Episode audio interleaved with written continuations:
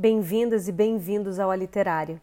Eu sou Alita Caiubi, educadora e professora de português. Aqui eu falo sobre as minhas leituras, conto algumas histórias e converso sobre literatura e educação.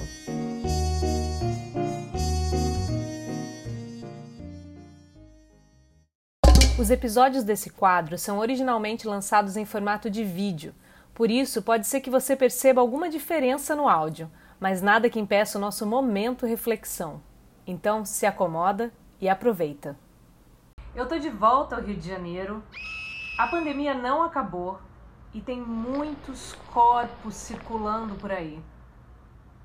É sobre isso que a gente vai falar. Eu quero é voltar, meu corpo na rua. O livro de hoje é especial para os educadores. Ensinando a Transgredir, a Educação como Prática da Liberdade, de Bell Hooks. Bell Hooks é o pseudônimo da Gloria Jean Watkins, que é uma escritora, ativista, filósofa e professora norte-americana. Ela escolhe esse pseudônimo em homenagem à bisavó materna e escreve com essas letras minúsculas mesmo, porque a ideia é que a gente fique mais focado no que ela escreve, nas ideias que ela tem, do que na própria pessoa dela. É importante dizer que a Bell Hooks é muito fã do trabalho do nosso querido patrono da educação aqui no Brasil, o educador Paulo Freire. Esse livro da Bell Hooks, ele traz uma série de reflexões a respeito de educação, mas a respeito também do racismo, a respeito do machismo, enfim, são vários textos, 14 textos que tratam desses temas. Como eu sou educadora, eu vou procurar focar aqui a minha reflexão naquilo que tem mais a ver com a minha vida, né? Acho que a primeira coisa importante para entender aqui na Bell Hooks, no livro dela, é que todas as escolhas que ela, que ela faz são escolhas muito políticas. A gente tem que ter uma dimensão de que política é aquilo que está relacionado com a coletividade, com a sociedade, com a comunidade. É a relação do indivíduo com o restante do grupo. Entendendo isso, a gente começa a entender um pouco mais sobre como a Bell Hooks funciona dentro do mundo da educação. Então, a forma como a Bell Hooks escreve é também uma escolha política. A gente já falou aqui sobre os gêneros textuais e hoje eu queria falar sobre um gênero textual específico que é o ensaio, que é o gênero que ela usa aqui. O ensaio é um tipo de discurso, ele é escrito em prosa e ele traz sempre a opinião daquele que está escrevendo, do autor. Ele traz um ponto de vista, portanto, com uma argumentação, mas acho que a parte mais importante de entender aqui é que o ensaio, é, ele, embora seja um gênero que a gente chama de gênero dissertativo, argumentativo, ele não necessariamente tem que usar os, as palavras ou os jargões mais complicados e mais acadêmicos. A rigidez acadêmica não existe necessariamente no ensaio. Ele pode ser um texto com uma linguagem mais solta, mais relaxada, mais informal. E isso é importante da gente entender na proposta do texto da Bell Hooks, porque quando ela faz uma reflexão, mas com um posicionamento que é escrito com uma linguagem mais flexível, ou seja, uma linguagem mais acessível para todo mundo, isso é uma escolha política que a Bell Hooks faz. Isso porque, na concepção dela, as pessoas todas têm que ter acesso a esse texto para que elas possam efetivamente discutir. Como ela é uma professora universitária, ela não quer que essa discussão a respeito da educação, por exemplo, como é o que ela traz nesse livro, seja uma discussão apenas da universidade, apenas da academia, mas seja uma discussão palpável para todo mundo. Isso porque ela quer espalhar esse pensamento e trazer para a gente a discussão. Tem um trecho aqui em que ela diz o seguinte: Nossa vida deve ser um exemplo vivo de nossa política. Então ela está trazendo para a gente essa questão do diálogo entre o que a gente pensa e o que a gente efetivamente é.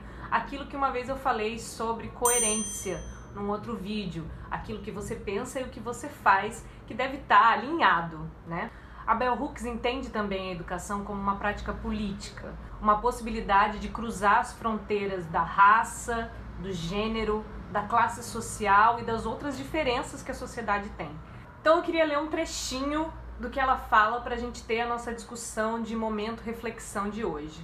É o seguinte: Acho que um dos incômodos silenciosos que rodeiam o modo como um discurso sobre raça e gênero, classe social e prática sexual perturbou a academia é exatamente o desafio a essa cisão entre mente e corpo.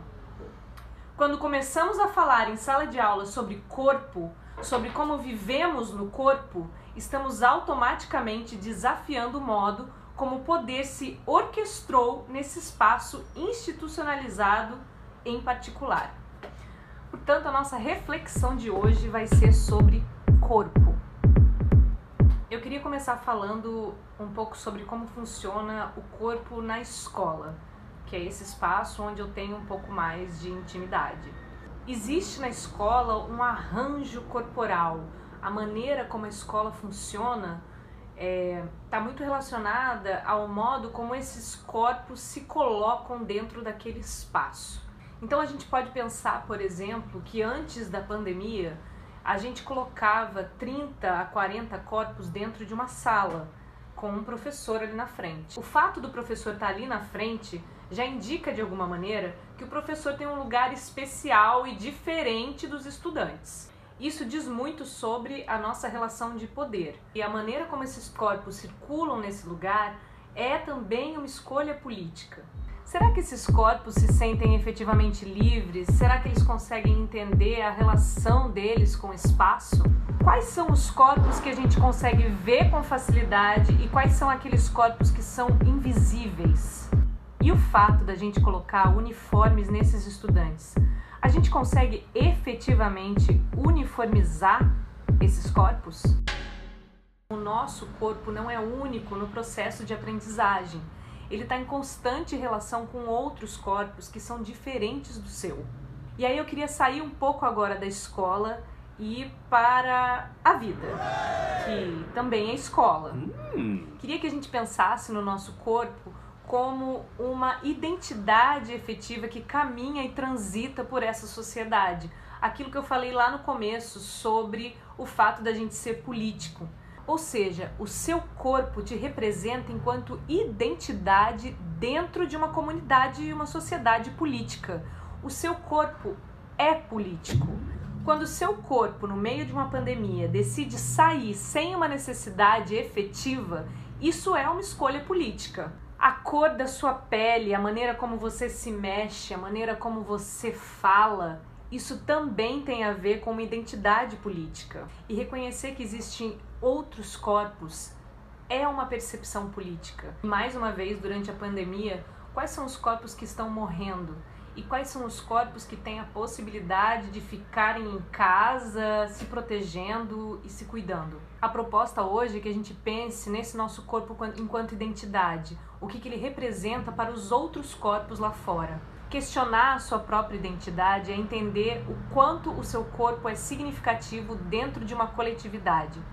Se a sua relação com o seu corpo não está mudando, durante esse processo de pandemia, possivelmente você também não está mudando. Essa foi a reflexão de hoje. Espero ver vocês no próximo vídeo. E mais uma vez, um beijo de luz.